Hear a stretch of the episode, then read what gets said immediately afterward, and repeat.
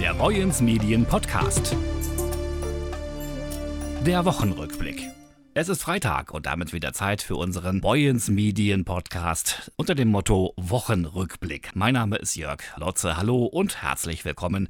Schön, dass Sie wieder reingeklickt haben. Die Themen der ausklingenden Woche waren wie immer vielfältig. In sich durchaus kriminell, was in der Natur der Sache liegt, aber mit positiven Trends kam die aktuelle Kriminalstatistik daher, die von der Polizeidirektion Itzehoe vorgestellt wurde. Weniger Straftaten in Dithmarschen als noch 2020, ein Rückgang der Rohheitsdelikte wie etwa Raub und Körperverletzung und insgesamt auch weniger Diebstähle. Diese Fakten gehören zur Bilanz der Kriminalstatistik 2021. Die Zahl der der Polizei bekannt gewordenen Straftaten ist im Vergleich zum Vorjahr um 139 zurückgegangen. Ein normaler Rückgang? Franke Martisen, Chef der Polizeidirektion Itzehoe. Also ich würde das überbewerten. Es ist traditionell so, dass die polizeilichen Kriminalstatistiken von einer Deliktsform stark dominiert werden, nämlich vom Diebstahl. Und meistens ist ein Rückgang der Kriminalitätszahlen auf genau dieses Deliktsfeld zurückzuführen. Und so ist es auch in diesem Jahr.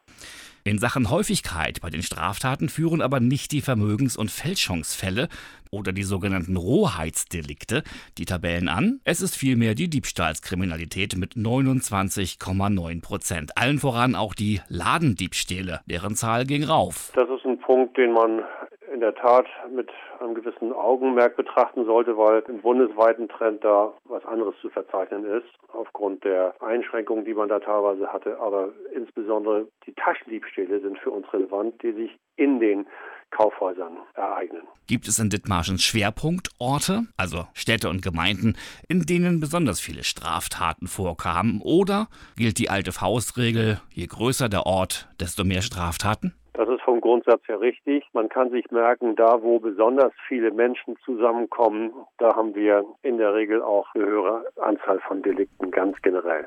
Ein hoher Schaden entstand abermals durch die sogenannte Wirtschaftskriminalität. Und dazu gehören auch Straftaten, die im Internet begangen werden. Beispielsweise, wenn Ware angeboten, dann aber nicht geliefert wird, sagt Frank Matthiesen. Also das ist in der Tat sag mal, etwas, was wir fast schon als beginnendes Massendelikt sehen müssen und die Chancen dort Täter zu ermitteln sind ein bisschen eingeschränkt. Also das wird von uns aufgenommen, es wird bearbeitet, aber die Erfolgsquote dort ist überschaubar. Auch Taschendiebstähle reißen nicht ab. Dort ist also weiterhin Vorsicht geboten, zum Beispiel bei Einkäufen in Supermärkten. Da schlagen Langfinger gern mal zu. Im Jahr 2021, auch das gibt die Statistik her, gab es insgesamt 6.458 Straftaten. Davon aufgeklärt werden konnte ein großer Teil, mehr als die Hälfte, nämlich 3724. Auch im Landeshaushalt steckte wieder eine gute Nachricht für Dithmarschen. Für ein Wasserstoffprojekt fließen im kommenden Jahr 194 Millionen Euro an die Westküste. Das Geld ist vorgesehen für das Projekt High Scale 100. Dahinter verbirgt sich die Absicht in Heide und in Lägerdorf, die beiden Grundindustrien Petrochemie und Zementproduktion zu dekarbonisieren, also zu einer klimaschonenden Herstellung zu gelangen. Als Partner haben sich die Raffinerie Heide, der Zementhersteller Holz im Deutschland sowie die Unternehmen Heinemex und Ørsted zusammengefunden. Heinemex ist eine deutsche Tochterfirma des französischen Energieversorgers Electricité de France. Das Unternehmen Ørsted aus dem dänischen Fredericia gilt als Weltmarktführer im Bereich Offshore-Windenergie. Neben den bereits zugesagten 47 Millionen Euro Landesfördermitteln für die geplante Batteriezellenfabrik von Northvolt in der Region Heide, wir haben berichtet, ist das Land Land auch bereit, besagte weitere 194 Millionen Euro in die Förderung von grüner Wasserstoffproduktion zu investieren im Rahmen dieses Projektes High Scale 100. Das entspreche einem Anteil von 30 Prozent der gesamten Fördersumme. Das sagte der Vorsitzende der CDU-Landtagsfraktion Tobias Koch. Mit dem Aufbau der ersten Elektrolysekapazitäten von etwa 500 Megawatt möglichst zum Jahr 2025 werde der Wasserstoff gemeinsam mit CO2 zu Methanol und damit weitergehend zu synthetischen Kraftstoffen veredelt, sagt Andreas Hein, energiepolitischer Sprecher der CDU-Landtagsfraktion. Hallo, ich bin der Henry Schmidt. Tobias, Tag. Ich bin der Wolfgang. Hi, ich bin der Jens. Sebastian, hi. Und zusammen sind wir die Prinzen. Verstärkt blaues Blut gibt es am 11. Juni in Büsum. Tralalalala. Eine der erfolgreichsten deutschen Bands, die Prinzen, kommt an die Nordsee und wird im Rahmen von Legends at the Sea ein Live-Konzert in Büsum geben. In diesen Tagen gab es eine Pressekonferenz zu dem Thema, über die wir am morgigen Sonnabend in unseren Ausgaben berichten werden. Dass die aus dem Leipziger Thomana-Chor hervorgegangene Gruppe nach Dithmarschen kommt, ist dabei kein Zufall, sagt Henry Schmidt von den Prinzen weil wir auch viel Post jahrelang bekommen haben und E-Mails sind ja heutzutage mehr als Post. Die sagen, wir müssen immer nach Hamburg fahren, wir müssen nach Rostock fahren, nach Berlin fahren, kommt doch mal zu uns, dass wir nicht so weit fahren müssen. Städte, die man sonst nicht bereist, wenn man auf Tour ist und wir gehen quasi zu den Leuten hin, als Danke für die Treue, die sie uns gehalten haben. Und das ist alles nur geklaut. Nein, klauen müssen Sie die Karten nicht. Die können Sie ganz regulär kaufen. Boyens Medien hat die Partnerschaft übernommen.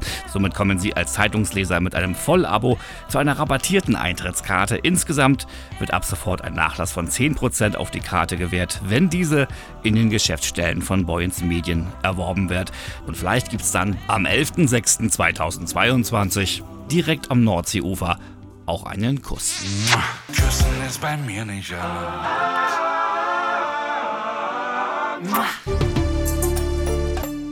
Per Stimme durch Heide oder eine audiophile Besichtigung. Die sogenannte digitale Führung ist in unserer Kreisstadt bereits seit fünf Jahren möglich. Jetzt haben die Verantwortlichen das Tool erweitert um einen Audioguide.